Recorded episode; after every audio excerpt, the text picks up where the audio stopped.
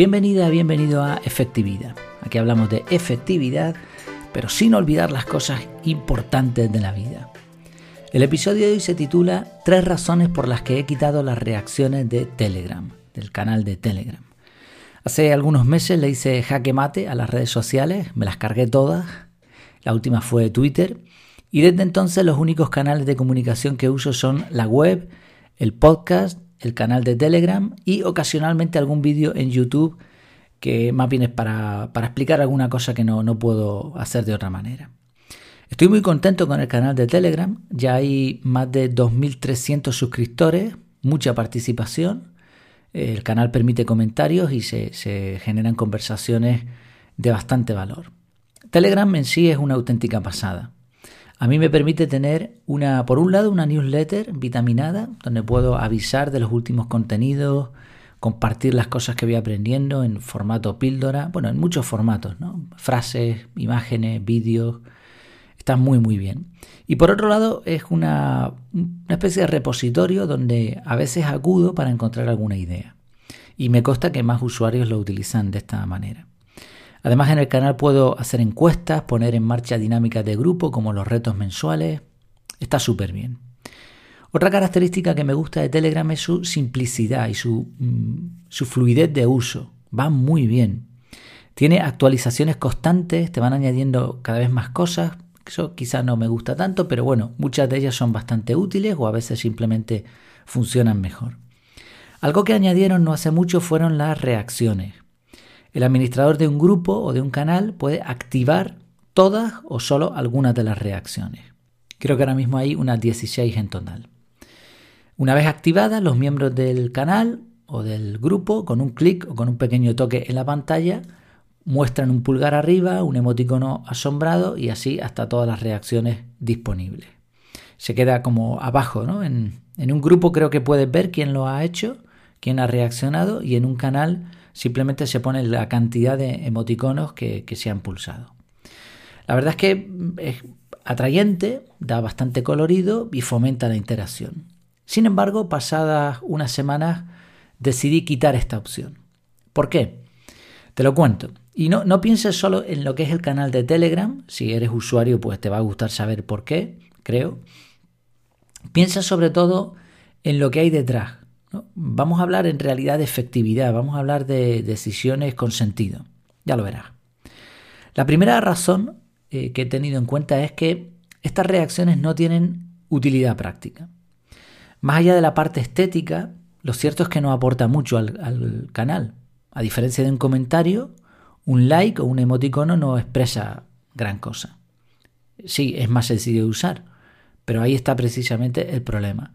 Si te gustó el mensaje el mensaje que, puse en el canal, y te entraron ganas de participar con un comentario, pero ahora tienes una opción más facilita, como darle a un like, pulgar arriba o lo que sea, un corazoncito, ¿qué opción crees que preferiría tu cerebro?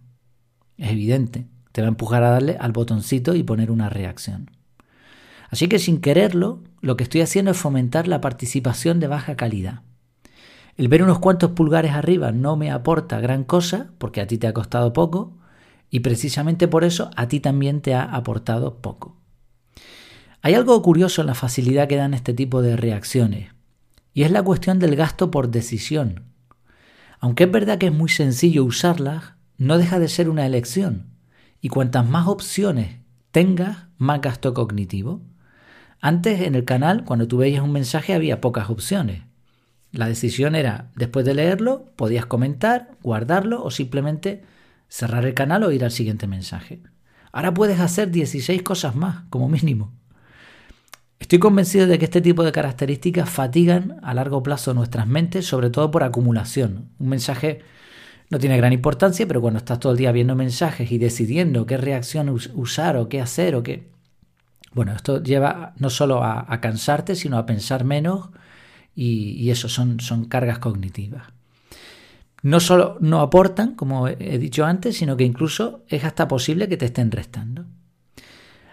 Es verdad que a mí me gusta hacer las cosas fáciles a los demás, pero es que esto no es necesario, ¿no? Las reacciones. O sea, no, es que yo haga fácil algo que, que es importante. Estoy haciendo algo fácil que es innecesario.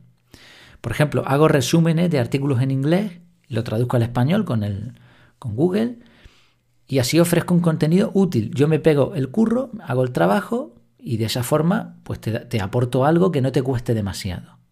Añado la fuente por si quieres saber algo más. Pero claro, eh, creo que eso es una cosa y otra cosa es darte caramelitos como si fueses imbécil.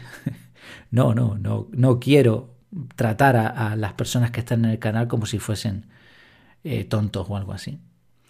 Resumiendo este punto, creo que las reacciones de Telegram no aportan mucho al canal, a mi canal por lo menos. En vez de eso, distraen del valor real que son los contenidos y la participación, principalmente con comentarios.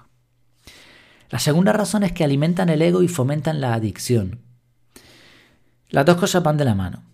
Mira, los likes en Facebook cuando se inventaron fue, bueno, fue de lo mejor que hicieron para ellos, claro. Funcionaron tan bien que todas las redes sociales han terminado usando algo parecido. Para muchas personas recibir un like es una inyección de autoestima. Como no lo tienen dentro, lo buscan fuera. Ese es el problema de raíz. El tema ha llegado tan lejos que algunas empresas de marketing aseguran que una publicidad va a ser muy rentable basándose en la cantidad de likes que tiene su Facebook o su Instagram o lo que sea. Pero la realidad es que esos likes han costado muy poco a la gente. En muchas ocasiones las personas que dieron like ni siquiera habían leído el mensaje. Esto lo comprobé en primera persona en Twitter. Mucha gente eh, reenviaba o le daban like, pero no leían los mensajes. Ellos limpiaban su conciencia, creían que aportaban algo, que estaban haciendo algo, y el creador de contenido veía su ego crecer a base de, comida basura, por decirlo de alguna manera. Ir a tu canal de Telegram y ver un montón de likes o de reacciones puede parecer muy guay, incluso puedes creerte importante. Pero, ¿he ayudado a alguien? ¿Tengo algún dato que me indique qué les ha parecido de verdad el mensaje o incluso si lo han llegado a leer? ¿Conozco a alguna de esas personas que le han dado al like? Pues como ya sucedía en redes sociales tradicionales, estas reacciones son mucho ruido y pocas nueces. Y lo peor es que está demostrado que los famosos likes y, sus primos o sus parecidos provocan adicción. Busca en Google por qué los likes provocan adicción y vas a ver un montón de estudios y un montón de artículos al respecto del tema. Y ninguno te va a decir lo contrario. Quizá el término adicción, no sé, yo, yo ahí no desconozco eh, la terminología exacta que hay que utilizar. Tengo algún eh, compañero podcaster como Robert Sasuki que trata estos temas y sabe muy bien hasta qué punto se puede considerar una adicción o no. Pero lo cierto es que nadie te va a decir, no, no, no, eso no, no hace ningún daño, eso está perfecto, eso te, te va, te va a venir súper bien. No, no es cierto. Por un lado, cuando tú vas al canal, a comprobar si tu mensaje ha sido o no aceptado por la audiencia, se genera esa especie de inquietud hasta que lo resuelves. Por otro lado, tienes esa curiosidad de saber qué ha pasado con el mensaje y eso te impulsa a abrir Telegram una y otra vez. Y lo que ocurre es que se va generando un patrón neuronal de acción-recompensa. Y cuando menos te des cuenta, estás enganchado. Por eso yo no sé si se puede considerar técnicamente una adicción, pero este es el efecto que, que se produce. Y yo no lo quiero. Ya lo tuve en el pasado, no, llegué, llegó a ser un problema y no, no quiero volver a eso. Por suerte, el canal de Telegram tiene opciones mucho mejores. Mucho mejores que, que no solo no te alimentan el ego, sino que te dan datos de verdad. Te permiten compartir, aprender, colaborar, responder dudas y saber si lo estás haciendo bien. La métrica más importante para mí son los comentarios. Si yo puse un mensaje que no se entendió, me lo van a decir. Si les emocionó, me lo van a decir. Si quieren añadir algo, lo van a hacer. Si necesitan mi ayuda de otra manera, me lo van a pedir. Si hago una pregunta, una encuesta, van a responder. Cuanto más comentarios haya, más estaré impactando en la gente. Y eso es lo que a mí me interesa. Otro dato interesante que da Telegram, y esto ya es una curiosidad, es la cantidad de veces que se compartió un mensaje. En Telegram hay una función que es eh, mensajes guardados o algo así. O sí, creo que es mensajes guardados. Mucha gente tiene la costumbre de reenviarse a esa parte de Telegram lo que va encontrando en canales o en grupos por ahí. Y así tiene, pues es una forma de capturar, ¿no? Dicho rápidamente. Está muy bien. Cuando un mensaje mío ha sido reenviado muchas veces, quiere decir que es contenido útil. A lo mejor no ha habido ningún comentario, pero lo han reenviado 30 veces. Y eso a mí me indica que ese contenido es de utilidad. Sí, resumiendo este punto, las reacciones facilonas son una métrica vanidosa. Pueden engañarte haciéndote creer que eres importante y hasta engancharte a buscarlas como si fueran una droga. Así que esa es una segunda razón. Y la tercera es que su efectividad es cuestionable. En términos de efectividad, lo primero que hay que preguntarse es, ¿qué objetivo tengo para usar esto? Y aquí no encuentro una respuesta digna. Por, eso la efectividad es poca o ninguna, aunque sea algo fácil de usar o fácil de implementar. Sí, yo quiero que, que los que están en el canal disfruten de estar ahí, pero también pienso que hay formas de lograrlo mucho más efectivas, principalmente aportando contenido de calidad. Por otro lado está otra métrica, la tasa de conversión.